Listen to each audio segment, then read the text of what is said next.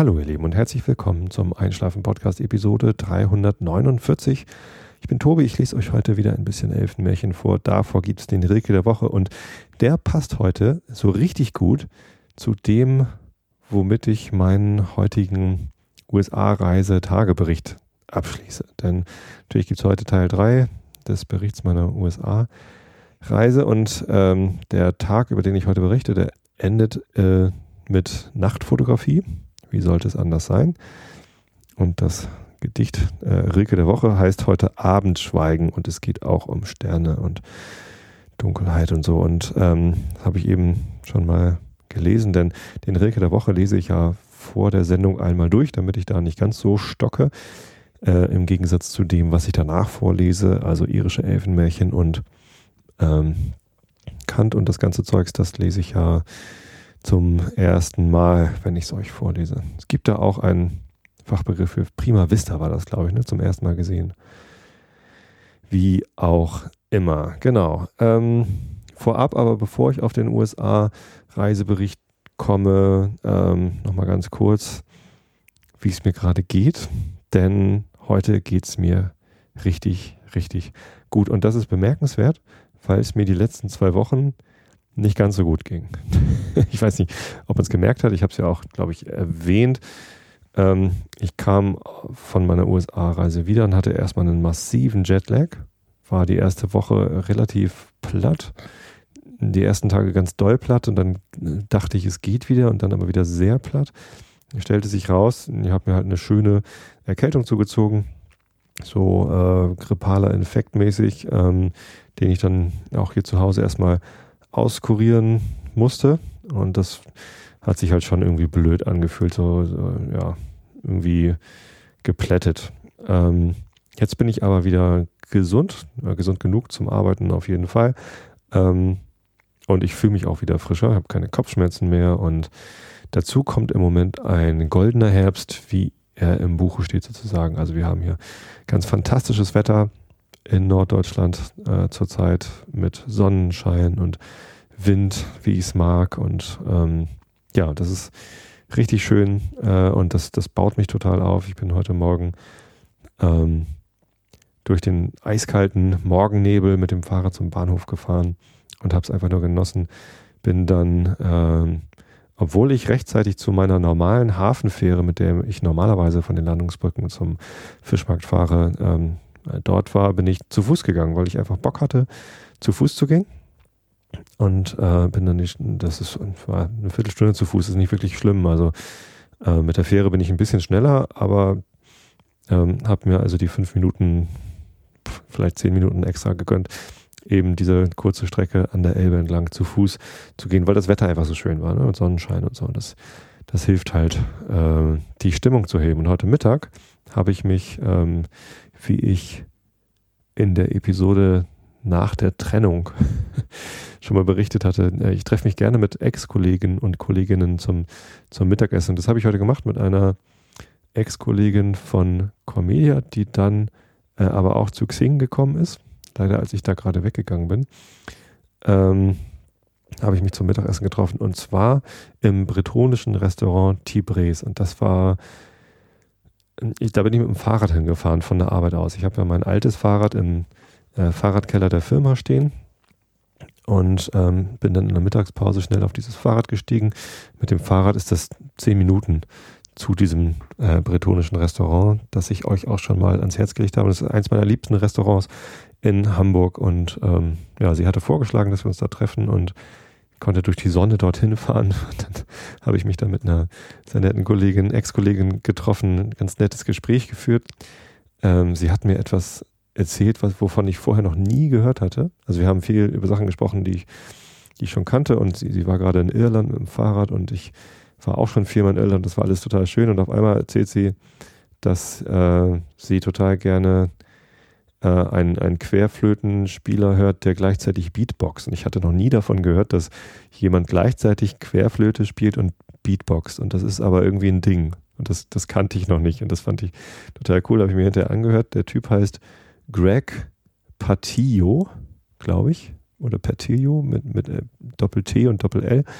Ähm, Und auf YouTube findet man relativ schnell seine Videos und er beatboxt da, während er Querflöte spielt. Und das ist äh, noch abgefahrener als der Kram, den äh, Jethro Tull damals gemacht hat mit Locomotive Breath. Das kennt ihr bestimmt alle. Ähm, ja, sehr spannend. Ähm, also leckerstes Essen bei sehr angenehmer Begleitung und hervorragendem Wetter und ähm, besser kann es einem eigentlich gar nicht gehen. Das fiel mir heute so auf, so nach der äh, Anstrengung des aus den USA wiederkommen, Jetlag überwinden und so eine, so eine ätzende Erkältung irgendwie äh, wegkriegen, ging es mir heute einfach mal ganz fantastisch. Und das kann man ja auch einfach mal genießen und teilen. Wollte ich hiermit getan haben. Tja, aber ähm, worum es ja eigentlich gehen soll in dieser Episode, ist auch klar, denn äh, in den vergangenen beiden Episoden habe ich euch erzählt, wie ich durch den Yosemite Park gefahren bin und ähm, ins Death Valley und zurück. Und ja, die, die, letzte Episode endete ja damit, dass ich dann äh, im, in der Nacht oder am späten Abend nochmal am Mono Lake war, um Sternfotos zu machen, was ich auch getan habe, aber eben ohne die richtigen, den richtigen Vordergrund, irdischen Vordergrund. Ähm, zu haben. Und äh, das wollte ich am darauf folgenden Tag, am Samstag, äh, vermeiden, dass mir das nochmal passiert und hatte vor, ähm, den, den Tag über im Yosemite Park zu wandern, denn vom Autofahren hatte ich mal echt genug. Nur nach zwei Tagen fast nur im Auto sitzen oder beziehungsweise sehr viele äh, Kilometer, besser gesagt Meilen abreißen, äh, wollte ich einfach mal ein bisschen draußen rumlatschen wollte vorher aber unbedingt am Mono Lake nochmal anhalten, um die richtigen Stellen zu suchen. Angehalten habe ich ähm, dann, oh, das muss ich als erstes erzählen. Und zwar, bevor ich losgefahren bin, habe ich in Bishop, äh, wollte ich frühstücken. Nun war ich da im Motel 6, da gibt es kein Frühstück, da gibt es gerade mal einen Kaffee. Ist eigentlich ganz nett. Das, also es gibt da halt keinen kein Restaurant. Es gibt einen, einen Empfang, ist ja kein Hotel, sondern ein, ein, Motel. Es gibt einen Empfang, wo man halt seinen Schlüssel kriegt. Und in diesem Empfang steht halt eine Kaffeekanne rum, wo man sich morgens einen Kaffee nehmen darf. Das finde ich ganz nett. Ähm, aber ich wollte gern frühstücken und ich hatte am Tag vorher so beim auf der Suche nach der richtigen äh, Tankstelle hatte ich etwas gesehen, das nannte sich Schatz Baccarü. Die haben sich irgendwie mit Doppel K und Y mit Punkten drüber, ich weiß gar nicht, wie der Buchstabe heißt, geschrieben.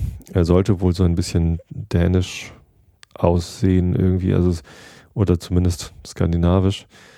Ähm, und ich weiß gar nicht, wo, wo, der Ursprung dieser Familie ist, die dort Schatt heißt, also S-C-H-A-T-T, sind aber auch schon seit ähm, 80 Jahren dort vor Ort und haben da eine Bäckerei und ein angeblich legendäres Brot, was irgendwie ein, ein äh, äh, Schafhirtenbrot sein sollte. Ich, ich habe es nicht ganz genau verstanden, aber es sah aus wie eine nette Bäckerei und ich dachte, da kann man mal gucken, ob man da frühstücken kann. Und äh, bin dann da am Morgen vor der Abfahrt hingetigert und tatsächlich ist das ein relativ großer Laden, der auf der, wenn man reinkommt, auf der linken Seite ein, ja, ein großes Fachgeschäft eigentlich ist für Brot. Da stehen halt sehr viele Regale, so auch mitten im Raum, Regale und außenrum und äh, hinten noch ein Tresen, wo man sich so Sandwiches machen lassen kann. Der, der Tresen war aber noch gar nicht geöffnet, es war noch zu früh am Morgen. Ähm, auch natürlich hervorragendes Wetter, strahlender Sonnenschein und ähm, sehr entspannte Leute. Ja. Aber ja, Sandwiches gibt es wohl irgendwie erst ab mittags oder so aber Brot und ganz viele verschiedene Sorten Brot. Die sahen zwar alle gleich aus, aber einige hatten dann irgendwie Käse mit reingemischt und dann waren da welche mit irgendwie, ich weiß nicht, also ähm, so nicht wie in einer deutschen Bäckerei mit hier ist ein, ein Leinensamenbrot und hier ist ein Sonnenblumenkernbrot und sonst was, sondern ich weiß es nicht so genau. Ich konnte es gar nicht so richtig einordnen.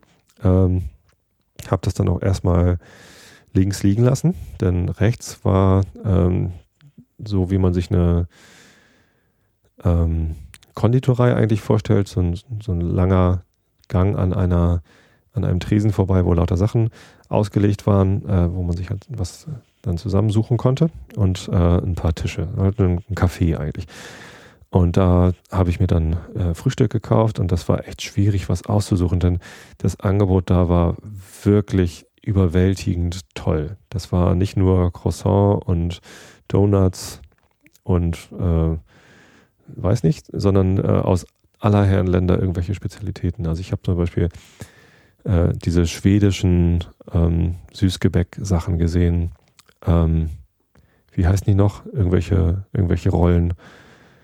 So eine Art ähm, Rumkugel ist das ja, was man da bekommt. Und dann gab es, weiß nicht, Apfeltaschen äh, in allen möglichen Formen. Und dann gab es ähm, das, was in Deutschland Berliner genannt wird und Berlin allerdings Pfannkuchen heißt. Also so ein, so ein gefülltes äh, ähm, Gebäck mit, mit irgendwie Marmelade drin oder eben auch Apfelmus äh, und ja, alle möglichen Sachen an, an Gebäcksachen, Mohnschnecken und hast du nicht gesehen und teilweise mit Bezeichnungen, die ich halt gar nicht identifizieren konnte, weil es offenbar irgendwelche Spezialitäten aus Ländern waren, in denen ich noch nie war. Also wirklich vielfältig und äh, sehr ansprechend. Ich habe mir dann dort äh, zwei Sachen ausgesucht.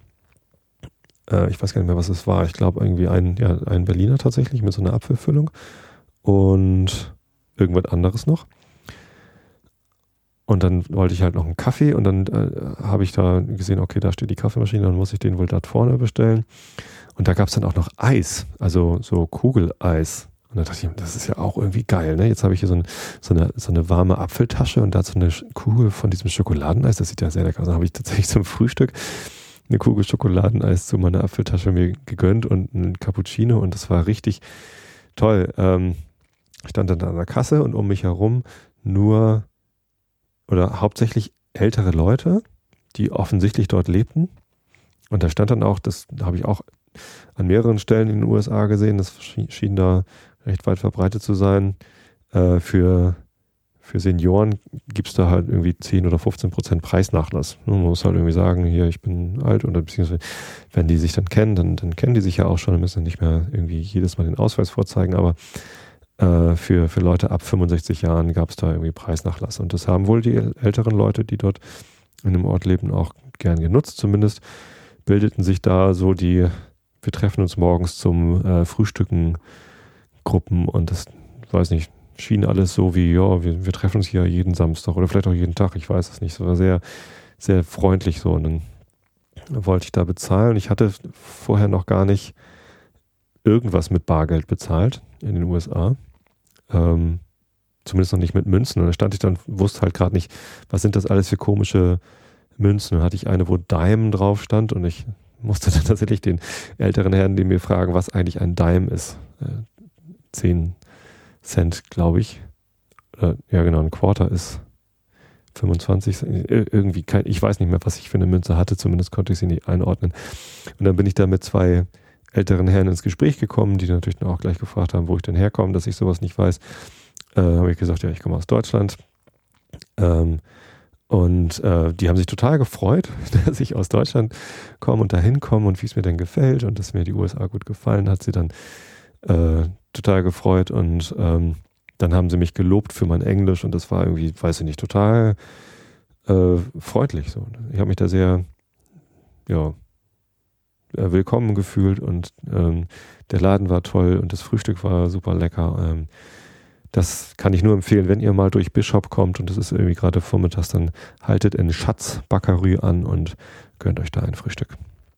Tja, und ähm, in dieser wohligen Stimmung bin ich dann ähm, losgefahren Richtung äh, Mono Lake nach Norden von Bishop aus und ähm, habe äh, dann die Zeit im Auto genutzt, um kurz zu Hause anzurufen, äh, zu gucken, wie da so die Lage ist.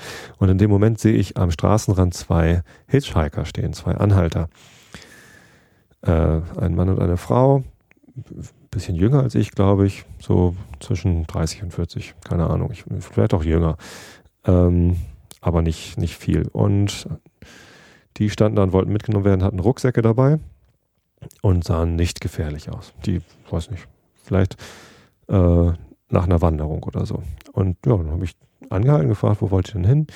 Äh, die wollten zu den Mammoth Lakes, glaube ich, irgendwie so. Und ich erinnerte mich, ja, es liegt irgendwie auf dem Weg. Habe gesagt, ja, ich fahre nach Lee Vining und dann irgendwie Yosemite rein. Das war ein bisschen doof, weil ich halt gerade am Telefonieren mit meiner Frau war. Und äh, ja, hm, ja, da kommen wir irgendwie mit, haben sie gesagt. Und da, klar, steigt ein. Ich habe ja eh dieses riesige Auto und ähm, das hatte ich ja in der vorletzten Episode schon angekündigt. Das war dann wirklich ein Vorteil, so ein großes Auto gemietet zu haben, denn die konnten einfach ihre großen Rucksäcke dann äh, hinten in den riesigen Kofferraum schmeißen und hatten auf der auf den äh, Rücksitzen genügend Platz und das, ja, war halt irgendwie gut und ich habe dann erstmal mein Telefonat ähm, zu Ende geführt und beendet und dann äh, meine ähm, Anhalter kennengelernt und das war total nett. Das waren äh, zwei junge Kalifornier, ähm, die gerade eine zweiwöchige Wanderung durch den Yosemite Park gemacht haben und halt zurück zu ihrem Auto wollten. Also das Auto stand irgendwo im Norden des Yosemite Parks und die waren halt so nach Süden gewandert, zwei Wochen lang äh, in der Wildnis gecampt und ähm, haben sich dann in Bishop in einem, in einem Laden irgendwie frische Klamotten gekauft, damit sie irgendwie mitgenommen werden können. Das war mir natürlich gar nicht aufgefallen, ob sie frische Klamotten anhaben oder nicht. Zumindest ähm, waren sie dann bei mir im Auto und es war ähm, total nett, mal jemanden zu haben, mit dem ich mal wieder reden konnte. Es war ja auch ähm, nicht nur freundlich, dass ich sie mitgenommen habe, sondern ich äh, hatte natürlich auch den, den Wunsch, endlich mal wieder mit äh, jemandem äh, reden zu können und jemanden, einen Gesprächspartner zu haben, der mehr mit mir spricht als, äh, was ist das eigentlich für eine komische Münze und äh, ja, die USA gefallen mir und oh, dein Englisch ist aber toll, Dankeschön. So, das waren halt so bis dahin meine, meine Gespräche. Ich habe denen dann natürlich auch erzählt, ähm, was ich vorhabe, dass ich irgendwie gerade zum, zum Mono Lake fahre und danach in den Yosemite Park, um da zu wandern. Und dann haben sie ihren Plan angepasst und gesagt, ja gut, dann kommen wir mit da in den Yosemite Park ähm, und nehmen da dann den Bus zum Auto, das geht schon irgendwie. Ja, aber ich wollte ja vorher noch zum Mono Lake. Ja, dann da kommen wir da halt mit. Und dann sind wir halt gemeinsam dahin gefahren. Erst ähm, auf der Nordseite des Mono Lake, da ist so ein Visitor Center, äh, wo ja so ein bisschen ausgestellt ist, was sind denn das für komische Tufa-Gebilde. Ähm, ich habe mir jetzt die, die Technik nicht so richtig gemerkt. Anscheinend ist in den letzten 50, 60 Jahren der Wasserspiegel des Mono Lake rapide gesunken um mehrere Meter. Ähm, und dann sind da diese Sandsteingebilde irgendwie ähm, äh, zutage gekommen. Wie genau die entstanden sind, habe ich jetzt nicht gemerkt. Ähm, das sind halt so säulenartige, rubbelige äh, Dingsies. Am besten guckt ihr es euch auf meinen Fotos an. Äh, auf flickr.com slash Tobi Bayer findet ihr ein Album zu dieser Sendung, EP 359 heißt das. Und ähm, ist natürlich auch in den Shownotes verlinkt, die zu dieser Episode veröffentlicht werden. Ja, und ähm, genau, da, die ersten Fotos sind halt äh, diese Tufa heißen sie. Und ich habe dann auch gefragt, ob Tufa irgendwie ein Wort ist, was irgendwas anderes bedeutet, als für diese Dinger steht. Und das, das kannten sie nicht weiter. Ich habe jetzt hinterher von meiner Mutter erfahren, dass es möglicherweise Tuffsteine sind. Es gibt ein, ein deutsches Wort Tuffstein. Ich habe das hinterher auf Wikipedia nachgelesen, was denn das ist. Es kann schon in eine ähnliche Richtung gehen. Es ist ein poröses Gestein, aber es scheint nicht die Entstehungsform zu bezeichnen, sondern eher so die, die Struktur oder Konsistenz. Ich weiß es nicht so genau. Ähm, zumindest ist es echt skurril, was da für merkwürdige Säulen einfach so rumstehen in der Gegend, um diesen See herum. Tja, ähm, auf der Nordseite konnte man auch welche sehen, aber man kam nicht so direkt hin. Da, der Wanderweg dahin war gerade irgendwie gesperrt. Und wir haben dann aber in diesem Visitor Center gesehen, dass auf der Südseite eigentlich die schöneren sind. Äh, oder auch nochmal welche. Und dann sind wir halt kurzerhand dort nochmal hingefahren, einmal um den See herum. Und haben da dann auch einen Großteil der, der Bilder gemacht. Und ich habe mir da halt meine, meine Stellen ausgesucht. Hier fand das dann auch ganz spannend, dass ich da irgendwie Nachtfotos machen möchte. Und ja, sind echt sehr nett ins Gespräch gekommen. Ähm, ich habe herausgefunden, er, er hieß Matt, ist äh, auch ein, ein Medienproduzent. Der hat einen YouTube-Kanal, äh, das habe ich eben noch nachgeguckt, Slacker Cracker, Cracker Slacker. Jetzt habe ich es wieder vergessen. Wie hieß der? Cracker Slacker mit K. Ähm, da sitzt er auf dem Fahrrad und nimmt Videos auf, während er fährt und macht halt alle möglichen Sachen, gibt irgendwie Tipps über Fahrradfahren auf dem, äh, als Arbeitsweg oder macht Produktpräsentationen oder alles Mögliche. Das sieht recht gefährlich aus, was er da macht. So ähm, halt viel freihändig fahren, auch im Straßenverkehr und so, und um eben eine Kamera äh, zu bedienen und, und Sachen vorzuzeigen, hat so eine Buchvorstellung gemacht, wo halt in der einen Hand hatte die Kamera, in der anderen äh, das Buch. Ähm, ja, er kann das aber und, und macht das ganz cool. Es ist ein, ein, ein wildes Ding. Äh, hat Spaß gemacht, da reinzugucken und ähm, ja, wir sind dann natürlich darüber auch ins Gespräch gekommen, denn ich bin ja auch ein Medienproduzent und habe da diesen Podcast und habe ich ihm davon erzählt, so dass, dass ich langweilige Geschichten erzähle, damit die Leute besser einschlafen können und das fanden die beiden dann auch total skurril und lustig äh, und interessant, was ich da mache. Und äh, wie viele Hörer ich damit erreiche, fanden sie dann ganz beeindruckend. Ja, dann hatten wir natürlich ein, ein, Thema, worüber man sich austauschen kann. Er mit seinem YouTube-Kanal, nicht mit dem, mit dem Podcast. Das war ja total nett. Genau. Dann ähm, hatte ich mir da meinen Spot ausgesucht. Tatsächlich ähm, auf dem Parkplatz, auf dem ich am Abend vorher schon war und im Dunkeln mich halt nicht rumgetraut habe, da ähm, das waren halt diese Süd, der südliche Bereich mit den, mit den Tufa, South Tufa.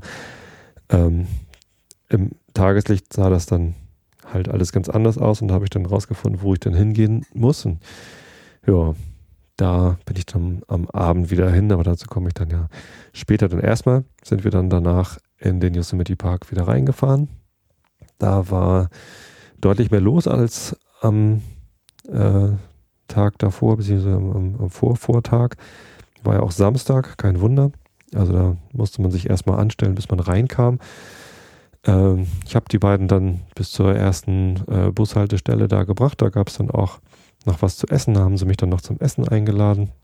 Falls ihr das hier hört oder euch übersetzen lasst. Ich, ich weiß, ihr versteht das nicht, aber ähm, vielen Dank nochmal für den leckeren Burger, den ihr mir ausgegeben habt. Ähm, ja, und dann hieß es da halt, äh, Abschied nehmen und wieder allein weiterfahren. Ähm, es war aber wirklich total schön, eine sehr gute Entscheidung von mir anzuhalten und die beiden mitzunehmen. Ähm, habe natürlich auch Glück gehabt, dass es zwei so nette und interessante Leute waren. Ähm, ja, aber was soll schon Großartiges passieren? Was soll mir schon passieren? nee, das war wirklich schön. Ähm, aber dann, wie gesagt, allein weiter. Es war dann schon mittags irgendwie halb, halb eins, eins keine Ahnung. Äh, ich bin dann zu dem Startpunkt von der Wanderung gefahren, die ich mir vorgenommen hatte, und das war der Mono Pass Trail. Ich hatte so ein bisschen überlegt, ich habe, als ich äh, am ersten Tag reingefahren war in den Yosemite Park, habe ich so ähm, den, den, äh, den Ranger da am Eingang gefragt, hier wo, ähm, oder er hat mich gefragt, wo ich denn wohnen würde oder ob ich nur kurz da bin. Meine ich, ja, ich wohne östlich vom Yosemite Park. Was hast du denn für Empfehlungen, was ich da im, Osten vom Yosemite Park machen kann? Dann hat er mir gleich zwei ähm, so kleine Kärtchen gegeben, so, so Faltkarten mit Beschreibung von Wanderwegen. Und tatsächlich der Yosemite Park ist durchzogen mit lauter sehr gut ausgebauten und ausgeschilderten Wanderpfaden. Ähm, und da gab es halt, ja, für den östlichen Bereich was äh, Spezielles und auch für den mittleren Bereich hat er mir was mitgegeben. Ich hatte so die Wahl zwischen, wandere ich auf den North Dome hoch. Das ist äh, quasi direkt neben dem Half Dome, von dem ich schon in der vorletzten Episode ausreichend berichtet habe, äh, mit einer wahrscheinlich sehr beeindruckenden Aussicht auf die umliegenden Berge. Oder eben diesen Mono Pass, der halt ganz im Osten liegt, von dem man dann einen Ausblick auf den Mono Lake haben sollte. Ähm, und ich habe mich dann ja für den, für den Monopass Trail entschieden, weil ist ja auch egal. Ich wollte halt vor allem ein bisschen wandern und rauskommen. Dann bin ich dahin zum, zu dem Trailhead, also zum Anfang des Wanderpfads. Der Parkplatz war komplett überfüllt. ähm, standen irgendwie, weiß nicht, 20, 30 Autos, ich weiß es nicht, also es war halt kein Platz mehr auf dem Parkplatz, sodass ich äh, ein Stück weiter direkt am Straßenrand parken musste. Da war dann gar kein ausgeschilderter Parkplatz, aber sah so aus, als sei das halbwegs okay, das Auto dahin zu stellen. Ähm, und dafür, dass da so viele Autos standen, war aber auf dem Wanderweg fast gar nichts los. Also ich habe da durchaus ab und zu mal Menschen getroffen, aber bestimmt nicht so viele Leute, wie dort Autos standen. Das heißt, ähm, es muss so gewesen sein, dass viele Leute ähm, dort ihr Auto hingestellt haben und dann vielleicht so ein bisschen gewandert sind, aber nicht eben alle auf diesem Wanderpfad. Vielleicht haben sie andere Wanderpfade genommen oder äh, die sind noch viel weiter gelaufen und sind halt an dem Tag gar nicht zurückgekommen, so wie eben die beiden Anhalter, die ich da auch mitgenommen hatte. Ähm, und tatsächlich habe ich nach meiner Wanderung, ähm, als es dann dunkel wurde, in dem Berghang gegenüber auch ein Licht gesehen. Also da hatte dann anscheinend jemand sein Zelt aufgeschlagen, da mitten in der Wildnis da an, an seinem ja, Hang ähm, und dann da mit seiner Lampe rumgefunzelt. Ich habe kurz Sorge gehabt, dass er dann auf einmal SOS funkt, weil dann hätte ich nicht gewusst, was ich machen sollte. Wahrscheinlich hätte ich 911 angerufen, den amerikanischen Notruf und gesagt, hier im Yosemite Park wird es gerade dunkel und da oben am Hang, äh, da funkt einer SOS mit seiner Lampe. Schick doch mal bitte einen äh, Helikopter. Aber ich weiß gar nicht, was die gemacht hätten, wenn ich da das gesagt hätte. Na egal. Zumindest haben sie keinen SOS gefunkt. Ich kann mich wieder beruhigen.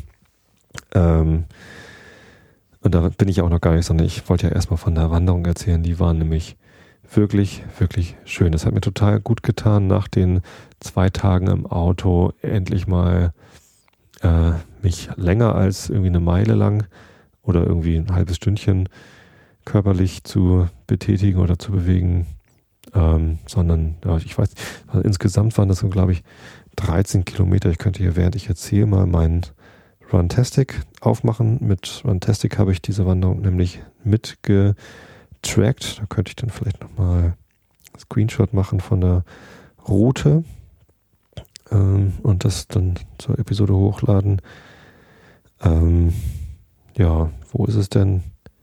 Das da? Samstag, 5.9. Ja, das ist es doch. Genau. Wandern 17,3 Kilometer bin ich gelaufen in 5 Stunden und 10 Minuten. Ähm, habe natürlich reichlich Pausen gemacht. Ähm, Höhenmeter, wo ist es denn da? Aufwärts 717 Meter Höhenunterschied habe ich überwunden, bis auf eine maximale Höhe von 3292 Metern, also über 10.000 Fuß hoch bin ich da gewandert mit einem Flüssigkeitsbedarf von zweieinhalb Litern, sagt Fantastic. Ja, ähm, das war total schön. Die Wanderung geht los im Wald äh, man kommt als erstes über ein kleines Bächlein rüber, das da so längs plätschert.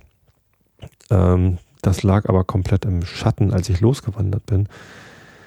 Ähm, und ja, also ein Großteil der, der, des ersten Abschnittes läuft man durch einen Zedernwald. Zedern sind halt Nadelbäume, die dann auch recht hoch werden und äh, wo die Stämme irgendwie ganz besonders aussehen. Die sind, Viele der Stämme waren so in sich gedreht wie so ein Korkenzieher. Also nicht, nee, eigentlich nicht wie ein Korkenzieher, sondern wie, wie so ein Baumstamm, den man an beiden Enden anfasst und dann einfach in sich verdreht.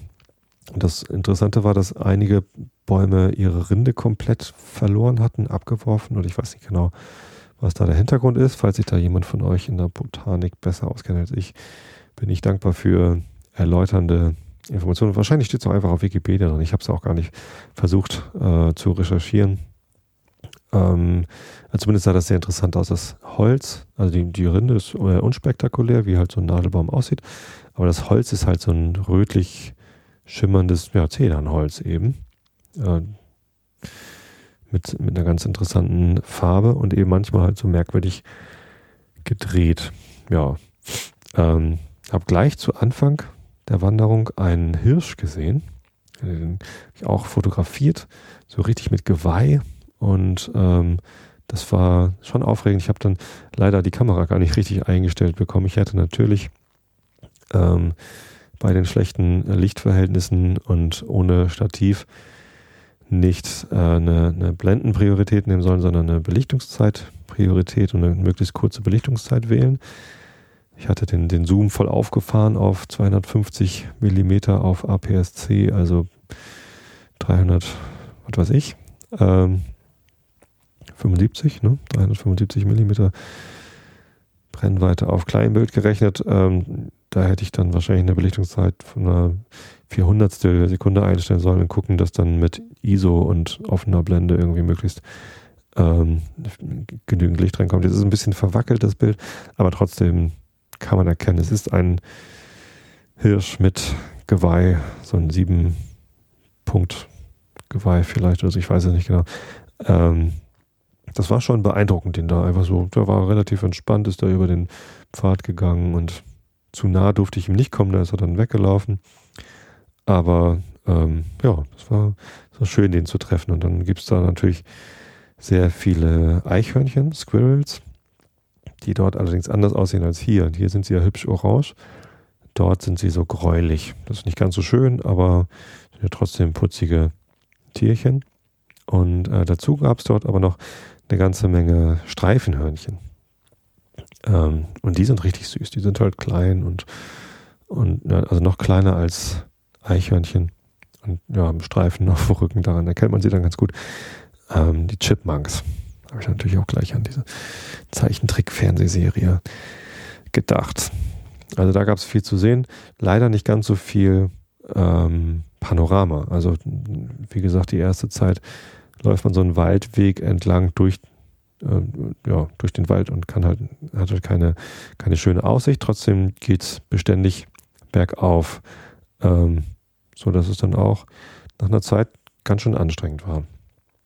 Ähm, und gerade als ich mir dann so wirklich gewünscht habe, so jetzt möchte ich aber eigentlich gerne, so wie ich es von dem äh, ersten Tag im Yosemite Park gewohnt war, eine, eine, schöne Aussicht haben und mal schöne, schöne Fotos machen. Genau da kam ich dann quasi oben raus aus dem Wald und Darüber war dann auf einmal wieder eine komplett andere Landschaft mit, mit Wiesen, weitläufige Wiesen, mit äh, kleinen Bachläufen ähm, und dann eben, ja, kam halt der, der Blick auf die umliegenden Berggipfel erstmal und dann sah man schon, es geht noch eine ganze Strecke weiter hoch.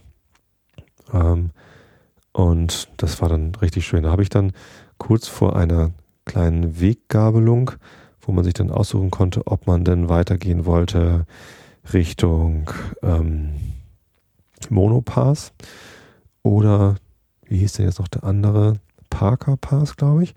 Und ähm, da saß dann jemand und machte gerade Pause. Und weil ich eh in dem Modus war, ach, jetzt unterhalte ich mich einfach mit Amerikanern. Ich hatte mich ja am Morgen in der Bäckerei und dann mit den beiden Anhaltern schon total nett unterhalten. Äh, und er sprach mich auch an. Ich, ich kam da längs gelatscht und er, er, begrüßte mich aus der Entfernung mit, äh, sind nur noch ein paar hundert Meter bis gleich da. Habe ich gesagt, ja, das ist ja schön, aber kann ich mich kurz zu ihm setzen und, und Päuschen machen. War ein älterer Mann. Und er meinte gleich, ja, na klar, das ist doch der ganze Sinn am Wandern, dass man sich mit anderen Wanderern unterhält. War zumindest für ihn so der Sinn. Und das fand ich nett. Und dann habe ich mich zu ihm gesetzt, haben ein bisschen geklönt, uns kennengelernt. Ähm, und er erzählte mir halt so, ja, du kannst hier da vorne an der Weggabelung kannst du rechts Parker Pass hoch oder links zum Monopass. Kannst aber auch ähm, weitergehen zum, also links zum Monopass und dann rechts auf einem nicht ausgeschilderten Weg ähm, rübergehen zum Parker Pass. War so ein bisschen kompliziert, was er irgendwie mir erklärt hat, irgendwie ähm, hinter dem See und hm, aber das siehst du dann schon. Ähm, und ja, das fand ich ganz nett. Habe mich bedankt, bin dann weitergelatscht zum Monopass. Ähm, und ja, das war schon ganz cool. Es stand irgendwie ein Schild, hier ist jetzt der, der Pass, also die, die, die höchste Stelle. Von dort konnte man den Mono Lake noch gar nicht sehen, da musste man noch ein bisschen weiter. Aber das war dann schon irgendwie ja, ein toller Ausblick so vom, vom Berg runter. Der Mono Lake sah dann auf einmal doch recht klein aus und weit weg. Ähm, aber ein herrlicher Blick sowohl zum Mono Lake als auch dann zurück ins Yosemite Gebirge ähm, und auch eine ganz wieder eine ganz eigene Gegend da oben. Also die, die Steine dort waren nochmal wieder, das war jetzt nicht so ein glatter Granitblock wie beim Olmsted Point, auf den ich da hochgekraxelt bin, sondern das war so eine sehr raue, ähm, so, ich weiß gar nicht, was das für ein Material war, vielleicht Schiefer, ich weiß es nicht. So, nee, nicht Schiefer, aber es ist so, so Platten irgendwie, die auch sehr lose gebröckelt waren und dann sah man hier und da was rausgeschlagen und so. Sehr interessant und eben äh, sehr feuchte, grüne, frische Wiesen und große Seen. Also, was heißt große Seen? Da waren halt äh, Summit Lake hieß der, glaube ich, oder irgendwie so. Das waren halt schon, äh, ja, Seen, in denen man gut hätte auch schwimmen können, wenn ich dann eine Badehose dabei gehabt hätte. Andererseits war das wahrscheinlich auch sehr, sehr kalt, sodass ich wahrscheinlich nur einmal reingesprungen, gleich wieder rausgesprungen wäre, obwohl ich ja äh, kalte Seen sehr gerne mag. Ähm, ja, da habe ich mich gar nicht lange aufgehalten, sondern habe dann gleich versucht, den Pfad zum Parker Pass zu finden. Und tatsächlich führte dort so ein Weg rüber. Und er hatte gesagt, ähm, man sieht da in der Entfernung so Hütten oder alte ehemalige Hütten von Minenarbeitern und auch eine Mine irgendwie. Und tatsächlich habe ich dann diese Hütten gefunden. Ich bin also dann ganz wagemutig diesen unausgeschilderten Trampelpfad durch den Yosemite Park äh, mich abgebogen, habe mich, dann diese Hütten äh, gefunden. Das sind ja, also sehr einfache äh, Gebäude sind es gar nicht mehr so richtig. Also ist schon recht verfallen. Auch davon gibt es Fotos bei mir im Flickr-Stream. Äh, ist aber ganz beachtlich, äh, wie gut die, die Baumstämme erhalten sind. Denn äh, das sind sehr, sehr einfache Hütten, ähm, so, so Blockbauweise aus ähm, relativ unbehandelten Zedernstämmen. Und Zedernholz ist halt sehr äh, robust, also das, ver, das verrottet halt nicht. Das heißt, wahrscheinlich, die, was stand 1800 irgendwas stand da an diesen ähm, äh, Gebäuden dran. Da war so ein Schild hier, das ist übrigens ähm, ihr dürft hier gerne reingehen und euch das alles angucken, aber bitte macht es nicht kaputt, denn das gehört irgendwie zum, zum Nationalpark. Ähm, und ja, also es hätte sich jetzt auch nicht gelohnt, da drin irgendwie dann zu übernachten, äh, denn das Dach war halt schon irgendwie undicht, da waren halt einfach so Baumstämme, äh, wie sie gewachsen sind, nebeneinander, das heißt, da regnet es dann rein. Müssen wohl früher, damit die Leute da drin nicht nass geworden sind, äh, noch irgendwie mit Blättern oder keine Ahnung, wie sie da noch ein Dach drauf gekriegt haben oder Ried oder so ähm, abgedichtet sein. Das war natürlich alles längst weg, aber diese Grundstruktur der Hütten aus den Baumstämmen, die standen halt noch und das sah so aus, als würden die da auch noch weitere 200 Jahre stehen, ohne dass das irgendwie kaputt geht. Das war irgendwie ganz cool. Ähm, aber ja, ansonsten war da halt nichts. Die, den Mineneingang habe ich jetzt nicht gefunden, aber auch nicht großartig gesucht. Und es wurde dann auch schon etwas später. Also, ähm, ja, weiß ich nicht, es müsste dann schon so halb vier gewesen sein und ich hatte jetzt keine Lust, mich da irgendwo im Yosemite Park zu verlaufen und dann äh, auf einmal in der Dunkelheit zurückgehen zu müssen. Ähm, so äh, mutig war ich dann eben doch nicht. Habe ich gedacht, dann gehst du lieber auf Nummer sicher und kommst schön im Hellen wieder zu Hause an und drehst jetzt hier mal so ein bisschen nach rechts ab, um äh, irgendwie wieder zurückzukommen auf den Pfad. Bin dann da äh, so ganz äh, wild durch die äh, Wiesen gelatscht und das hatte nochmal einen ganz besonderen Reiz. Also so völlig äh, unausgeschilderte, also ohne, ohne Trampelfahrt auch, dann da, da längs zu laufen. Das, das war ein ja, sehr, sehr freies Gefühl. Also es ist übrigens auch erlaubt, also man muss sich da nicht auf den Wegen aufhalten. Es ist ja sogar erlaubt, wild zu campen. Da gibt es dann die Regel, dass man mindestens 200 Fuß von dem Weg entfernt, also von, von ausgeschilderten Wegen entfernt sein muss und mindestens 200 Fuß von äh, Gewässern, damit diese eben nicht verschmutzt werden. Da braucht man noch eine Lizenz dafür. Da muss man also eine, eine Gebühr bezahlen, dass man dort campen darf, aber dann ist das kein Problem. Das ist man, eigentlich ist man sogar aufgefordert, dort die Trampelpfade zu verlassen. Ähm, es fühlte sich einfach richtig toll an, da so in der, in der Wildnis, ähm, unberührten Natur, da durch die Wiesen zu stapfen. Danach ist sie natürlich berührt, aber ähm, ich habe da natürlich auch darauf geachtet, dass ich da nichts zurücklasse. Stattdessen habe ich noch was mitgenommen, nämlich ein paar Fotos. Auch dort äh, habe ich noch Tiere entdeckt und zwar eine äh, Rehfamilie. Ähm, zumindest nahm ich an, dass eine Familie ist, zwei kleinere und ein größeres, vielleicht die Mama und zwei Kinder. Äh, alle drei mit so kleinen Hörnchen. Sah dann schon nochmal anders. Also ich kenne ja Rehe von hier zu Hause. Wir wohnen auf dem Lande in Karkensdorf, wie ihr wisst, und ähm, hinter unserem Haus ist eine kleine Pferdewiese und dahinter ist der Wald. Und es passiert regelmäßig, dass da Rehe aus dem Wald kommen äh, und dann so am Zaun der Pferdewiese stehen und äsen, Gras fressen. Ähm, das, und wenn ich joggen gehe, sehe ich eigentlich fast immer Rehe. Also das ist jetzt nichts so Besonderes. Ähm, trotzdem ähm, hat mir das da sehr gut gefallen, dass mir die da eben auch vor die Linse gelaufen sind sozusagen. Sehr scheu, offensichtlich nicht an Menschen gewöhnt.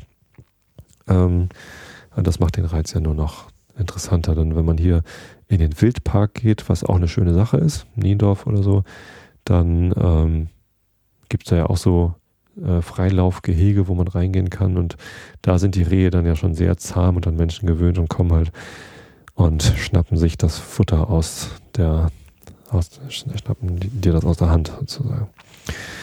So ist es da nicht. Im Yosemite Park, da ist es halt wirklich wild. Genau, da bin ich schon so längst gestapft, habe dann irgendwann einen Trampelpfad gefunden, der noch nicht der Monopass Trail war. Ähm, dann nahm ich dann an, das müsste dann wohl der Parker Pass Trail sein. Bin den dann erstmal noch nach links gelaufen, also weg vom Monopass Trail, um zu gucken, wo es denn dann noch längs geht, weil so spät war es dann doch noch nicht.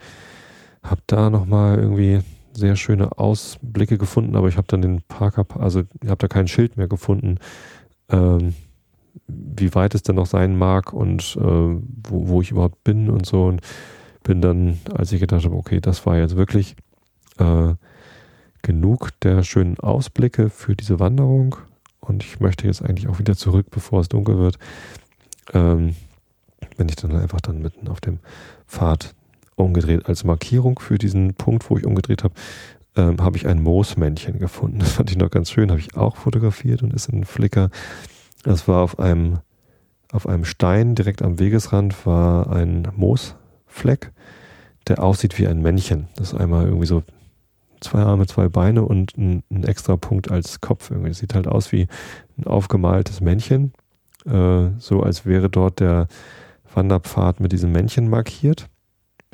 Äh, das hätte aber ja nur Sinn gemacht, wenn dieses Männchen mehrfach vorgekommen wäre. Ähm, das war also kein absichtlich gezeichnetes Männchen, sondern einfach ein wild gewachsenes Moosmännchen. Das fand ich total schön. Ähm, wird natürlich dann das nächste Mal, wenn ich dort wandern werde, vielleicht nicht mehr da sein, denn ja, das Moos, das verwittert ja auch und kommt wieder oder sieht dann nächstes Mal vielleicht anders aus. Ich werde es aber vielleicht dann mit dem, mit der Aufzeichnung aus meinem Runtastic wiederfinden, wo ich denn da gewesen bin. Ja, genau, dann bin ich zurückgelatscht, habe dann äh, über diesen Trampelpfad dann meinen alten Monopass Trail auch wiedergefunden. Bin dann zurückgelaufen, habe da dann äh, auch noch ein paar weitere Wanderer getroffen. Äh, die standen da gerade und deuteten mir also an, leise zu sein.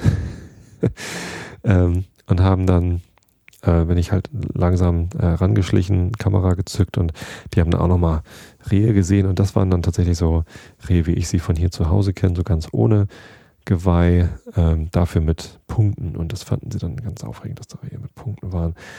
Ähm, ja, es war auch total nett, dann mich mit denen nochmal zu unterhalten. Die kamen aus Arizona und ähm, da habe ich dann da nochmal ein bisschen socialized mit noch weiteren Leuten. Wir haben E-Mail-Adressen ausgetauscht, um hinterher Bilder tauschen zu können. Ähm, und die haben jetzt geschrieben, dass sie äh, an dem Tag auch noch ein Bear Cub, also ein, ein Bärenkind, äh, gesehen hätten und auch fotografiert hätten, wie es gerade irgendwie Pinienzapfen äh, nagt. Da wäre mir allerdings wahrscheinlich dann doch das Herz in die Hose gerutscht, äh, weil ich befürchtet hätte, dass die Mutter dann wahrscheinlich auch in der Nähe ist und äh, Mütter von, von, also Tier, Tiermütter sind ja doch immer sehr behütend äh, und eine zornige Bärenmutter hätte ich nicht gern gegen mich aufgebracht. Deswegen wäre ich da wahrscheinlich relativ schnell abgezogen. Na, bin gespannt, ob ich da noch Fotos von einem Bärenkind bekomme, von den beiden. Ja. Genau, das äh, war meine Wanderung. Ich bin dann ein paar Meter weit gefahren äh, zu einem weiteren Parkplatz, weil mein Auto stand ja, wie gesagt, da so ein bisschen an der Straße. Da wollte ich jetzt nicht äh, bleiben. Äh, ich wollte aber halt noch ein bisschen Zeit überbrücken, bis es dann, dann endlich dunkel war, dass ich dort am Mono Lake meine Nachtfotos machen kann. Das habe ich dann an einem Parkplatz gemacht, wo ich eben einen Blick auf, einen schönen Blick auf den Hang hatte, über einen See hinweg. An besagtem Hang sah ich dann die Lichtzeichen, die aber zum Glück kein SOS waren und habe da ein bisschen die Augen zugemacht, mich erholt von der Wanderung und darauf vorbereitet, dass ich dann äh, demnächst endlich meine Monolake Nachtfotos machen konnte. Das war ja, ein, auch ein sehr schöner Moment, weil ähm, dieser Sonnenuntergang, das, das sah zwar nicht irgendwie also war kein fotografisch äh, wertvolles Ereignis, aber es fühlte sich irgendwie trotzdem total schön an, dort äh, dieses Farbenspiel vor mir an, am Hang, wie das sich von grau-grün auf orange-rötlich wandelte und dann dunkel wurde. Ähm, über mir kamen die Sterne raus.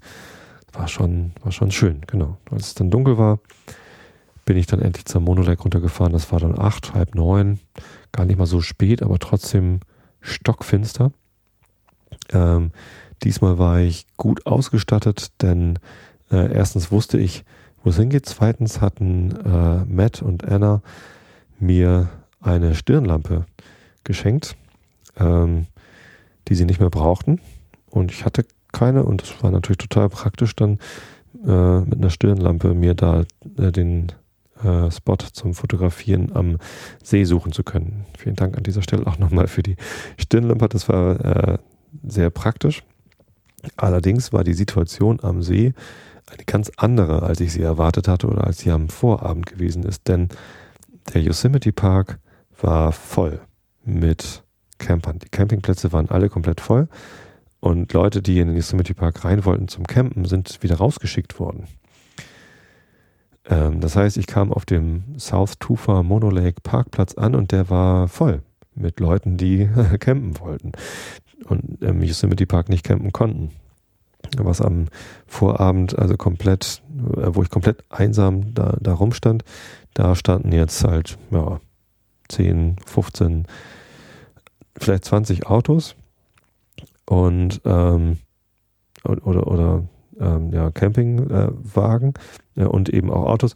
Und unten am See waren lauter Zelte. Also die haben dann äh, dort, wo ich am, am, Vormittag rumgelaufen bin, um mir diese Tufas anzugucken, haben die einfach dann ihre Zelte direkt äh, ans Wasser gestellt und haben dann da gecampt. Zum Glück alles ein bisschen weiter hinten. Die wollten wahrscheinlich dann auch ihre Ruhe haben.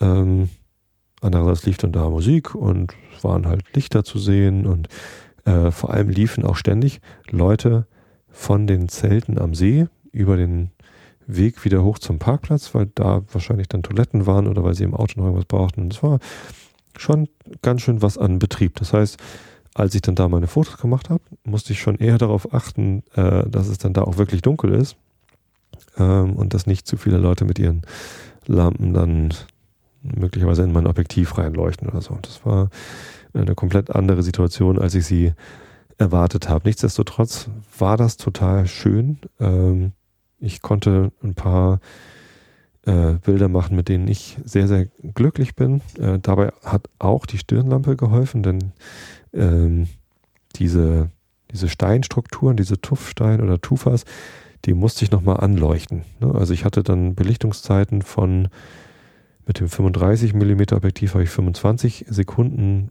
belichtet, aber das Umgebungslicht war noch nicht hell genug, als dass dann auch die Tufas auf dem Bild sichtbar gewesen wären. Ne? Der Mond war noch nicht aufgegangen und ähm, es war halt wirklich sehr, sehr dunkel und ich habe dann die Stirnlampe benutzt, um während der langen Belichtungszeit äh, mit dem 18 mm äh, Objektiv habe ich sogar 30 Sekunden lang belichtet. Habe ich dann halt einfach ja, so 10 Sekunden lang mit der Stirnlampe eben diese Steine vor mir ausgeleuchtet, ein bisschen hin und her geschwenkt, ähm, damit man die überhaupt sehen konnte. Ja. Besser wäre gewesen, wenn ich irgendwie ein gleichmäßiges Licht drauf hätte werfen können. Ähm, fürs nächste Mal würde ich mir dorthin erstens ein größeres Stativ mitnehmen. Ich hatte ja nur mein kleines Manfrotto äh, Dreibein, mit dem ich halt so gar keinen Höhengewinn hatte, sondern ähm, die Kamera war so direkt am Boden.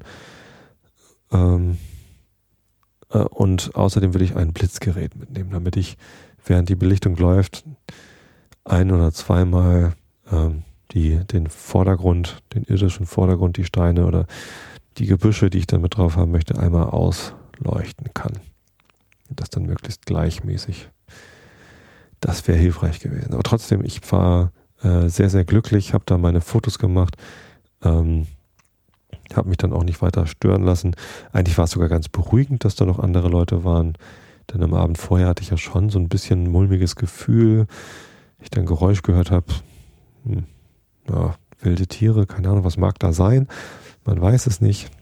Äh, und diesmal war es halt schon, schon fast gesellig, auch wenn ich da keinen Kontakt aufgenommen habe zu den Leuten, die dort rumliefen. Doch auf dem Parkplatz, stimmt, da habe ich sogar eine, eine Frau angesprochen, ähm, die dann auch hinterher nochmal zu den Steinen runterkam und sich das da angeguckt hat, während ich fotografierte. Aber also ins Gespräch gekommen sind wir da nicht.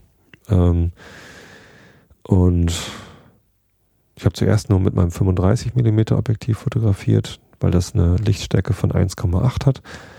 Ähm, habe dann aber hinterher gedacht, so, na, eigentlich ein bisschen mehr Weitwinkel wäre schon gut, weil mir der Bildausschnitt immer zu klein war. Also die, es war dort so dunkel die Nacht, dass sich die Milchstraße wirklich wie ein helles Band über den Himmel gezogen hat und das, ich hätte halt gern mehr von der Milchstraße drauf gehabt und deswegen, ich dachte, okay, probierst du es nochmal mit dem, mit dem Reisezoom, dieses Sigma-Objektiv, was ich da habe, 18 bis 250 Millimeter.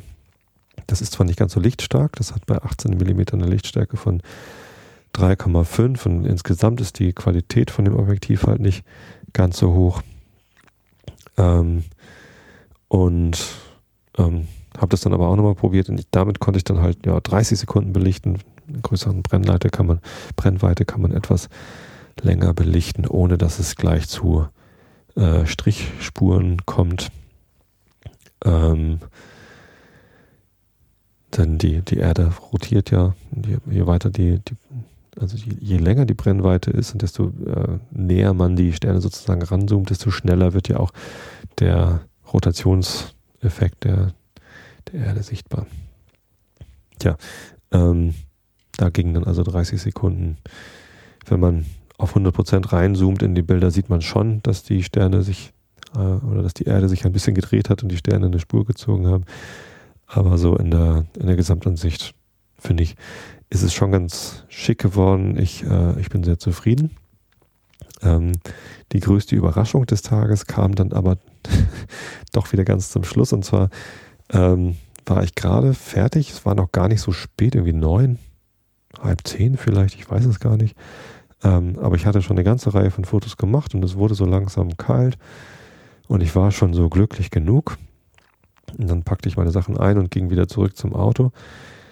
Da kommt mir auf dem Weg vom Parkplatz auf einmal eine ganze Gruppe von Fotografen entgegen. Also zuerst sah ich natürlich nur dunkle Gestalten mit Stirnlampen und einige mit Taschenlampen. Und als ich dann, als sie dann an mir vorbeigingen, ohne was zu sagen, das war ein recht stilles äh, Völkchen, sah ich, die haben alle Kameras dabei und Stative dabei und waren offensichtlich ausgestattet, um genau das zu machen, was ich gerade gemacht hatte, nämlich äh, Tufas mit Milchstraße zu fotografieren.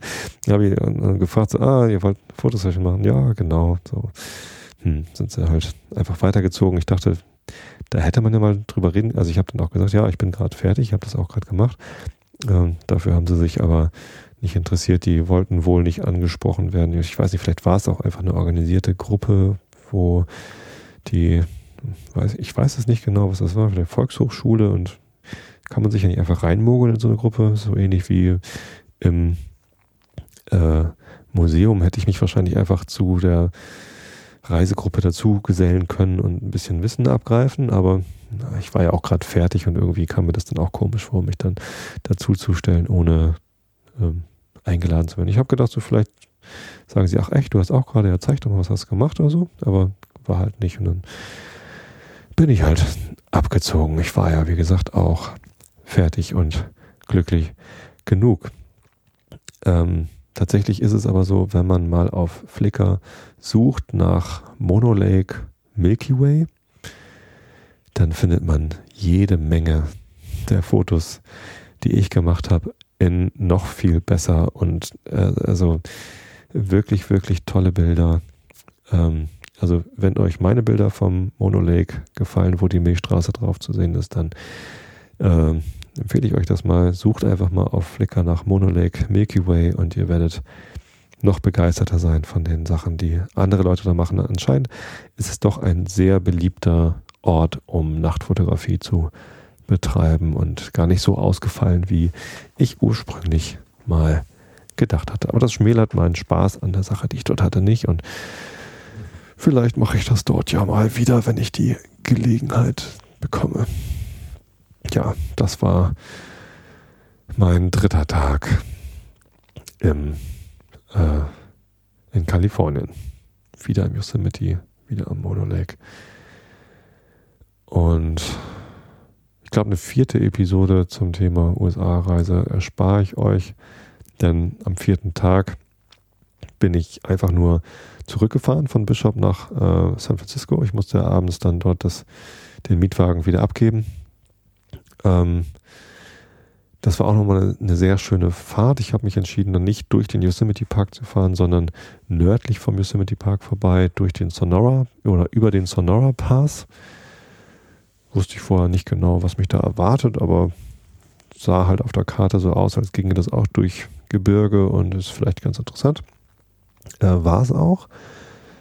War sehr gebirgig, war noch gebirgiger als durch den Yosemite Park, ähm, so dass auch am am Eingang zu diesem Pass äh, so Warnschilder stand nach übrigens hier mal lieber nicht mit dem Wohnmobil äh, oder mit dem, mit dem Wohnwagenanhänger hochfahren, denn das schaffst du nicht. Und äh, ja, das kann ich mir gut vorstellen, dass da einige Leute äh, scheitern würden, mit einem Wohnwagen hochzufahren, denn es geht sehr, sehr steil hoch und auch sehr kurvig, sehr enge Kurven. Ähm, war schon eine Herausforderung, da durchzufahren. Ähm, aber nichtsdestotrotz sehr, sehr schöne Herausforderung mit sehr schönen äh, Ausblicken ähm, und auch wieder ganz wilden Landschaften, äh, wo man dann durchkommt. Ja, da oben äh, nördlich vom Yosemite Park, da sind dann auch ganz viele äh, Weiden, wo äh, Rinder drauf waren und ähm, ist halt aber trotzdem natürlich noch irgendwie Kalifornien und so, so Steppe. Und äh, tatsächlich kam ich dann durch einen Ort durch, wo gerade so ein Cowboy-Festival war. Das fand ich dann total lustig, dass so richtig wilder Westen-mäßig Leute auf ihren Pferdchen dann aber organisiert im Kreis geritten sind, alle mit Cowboy-Hut auf. Äh, und ich, ich, weiß nicht genau, was sie da gemacht haben, aber es war irgendwie ein, ein Cowboy-Meeting, irgendein Festival, ich weiß nicht, vielleicht auch ein Wettbewerb oder ich weiß, da war irgendwie ein bisschen Halligalli, aber nicht genug für mich, als dass ich da hätte anhalten und mitmachen müssen. Ich musste ja dann auch noch rechtzeitig zurück sein, denn das Auto musste um 18.30 Uhr oder so wieder abgegeben sein. Tja. Ansonsten ist von der Rückreise nicht besonders viel zu erzählen. Ich habe einen Stop beim In-N-Out-Burger gemacht. Der wurde mir nochmal empfohlen. Eine Burgerkette, war jetzt nicht schlecht, aber war auch nicht so, dass ich sagen würde, geht unbedingt dorthin. Halt eine, eine Burgerkette. War ganz anständig, aber bei, einer, bei einem unabhängigen Burgerrestaurant äh, kriegt man sicherlich bessere Sachen. Also das, was ich in Lee Vining gegessen habe, sowohl äh, das, das einfache am Freitagabend als auch das War Nelly Deli äh, am Ortsausgang Levining Richtung Yosemite Park. Das war beides besser als In-N-Out Burger. Na, wie dem auch sei. Ansonsten, ja, also das war zwar nur mein, es waren zwar nur meine freien Tage äh, in den USA, von denen ich berichtet habe. Danach habe ich ja noch mal eine Woche dort gearbeitet. Ähm, das war auch toll, aber davon werde ich euch nicht ganz so viel erzählen, denn das war halt Arbeit. Relativ langweilig. Das heißt, in der nächsten Woche gibt es dann keinen USA-Reisebericht mehr, sondern wieder wie gewohnt langweiliges von hier und da. Wahrscheinlich wieder mal ein bisschen was zum Thema Astrofotografie, denn ich habe mir eine Bartinov Maske gebaut. Wie einer von euch, einer, einer meiner Hörer hat mir das mehr, mehrfach empfohlen, weil ich davon berichtet hatte, dass ich Fokussierungsprobleme habe.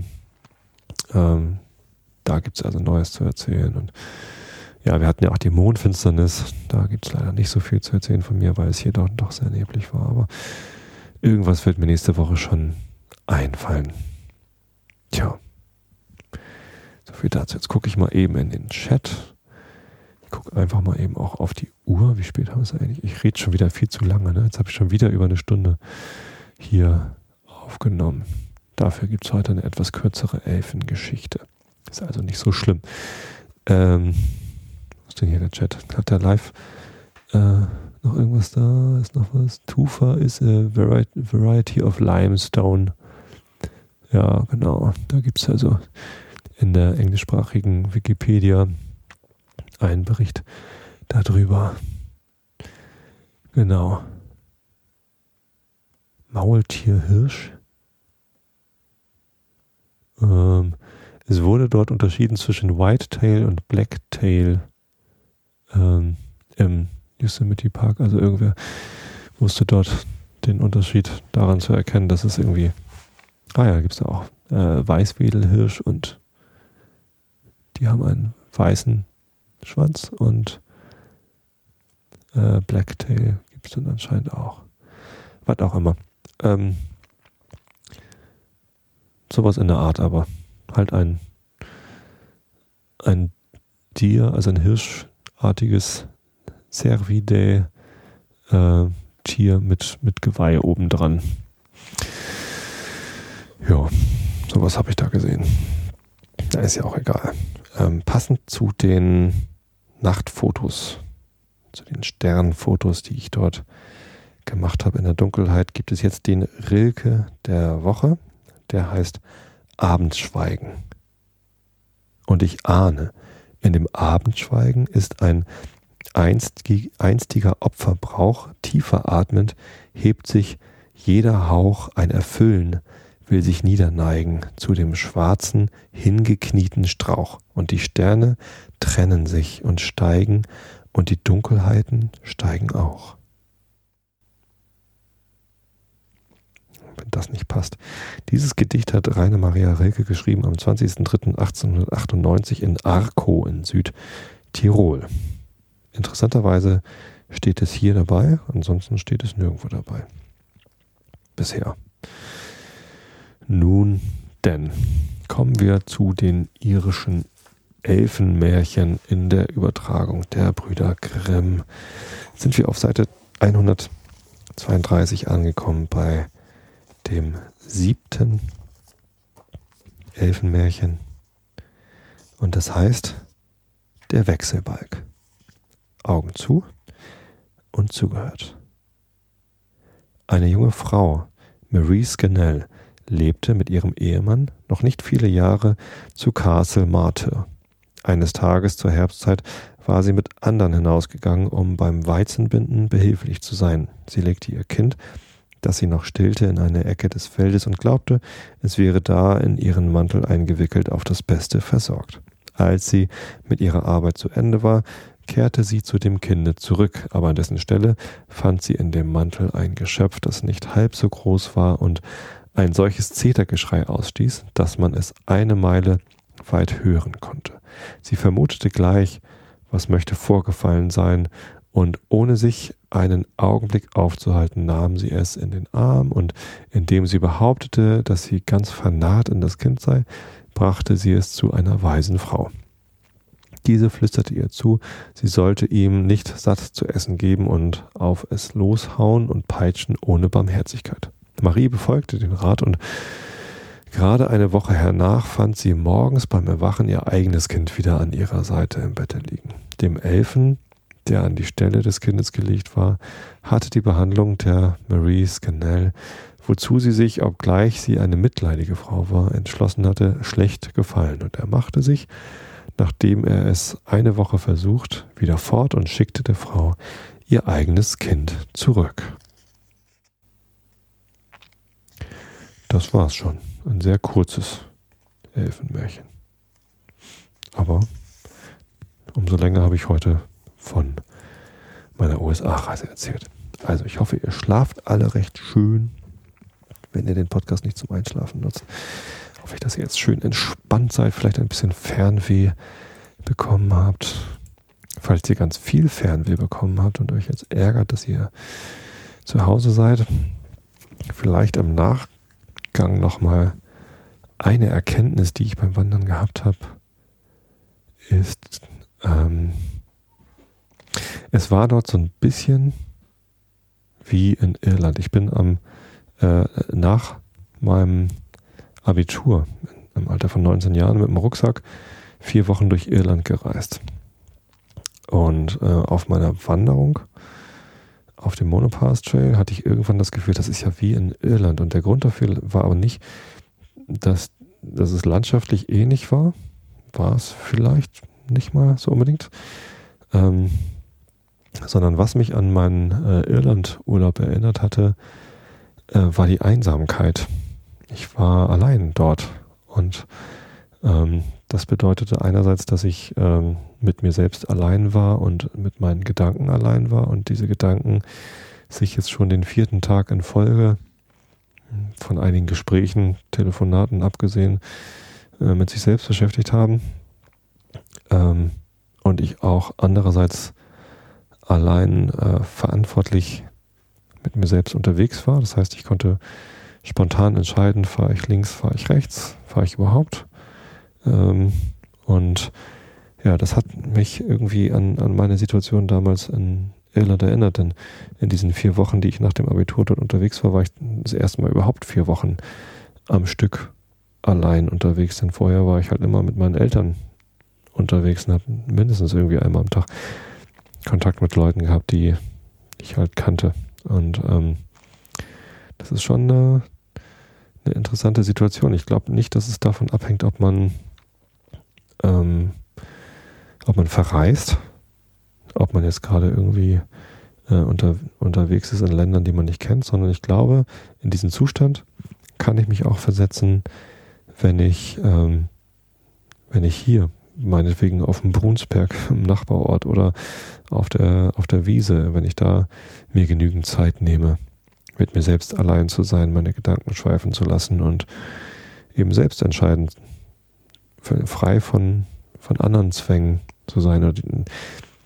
Ist man ja häufig, ohne dass man es wahrnimmt, dass man irgendwie, so wie heute Morgen, als ich entschieden habe, nee, ich steige jetzt nicht auf die Fähre, um irgendwie zehn Minuten schneller bei der Arbeit zu sein, sondern ich gehe zu Fuß. Diese Entscheidung zu treffen, die, die kann ich ja treffen. Das ist nichts, nichts Schlimmes, was dann passiert. Ich bin da eigenverantwortlich. Und dieses, ähm, sich das bewusst zu machen und dann äh, dort seine Gedanken schweifen zu lassen, das hat mir sehr, sehr gut getan. Und dafür muss man nicht in die USA fliegen.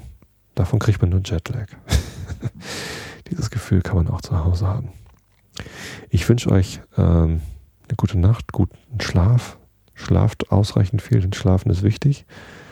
Und ich wünsche euch außerdem, dass ihr glücklich und zufrieden mit euch selbst seid, so wie ich es in den USA war und jetzt immer noch bin. Und wenn man es ist, kann man sich das auch mal vergegenwärtigen. Das hilft schon. Also, ich wünsche euch alles Gute. Hab euch alle lieb. Bis zum nächsten Mal. Gute Nacht.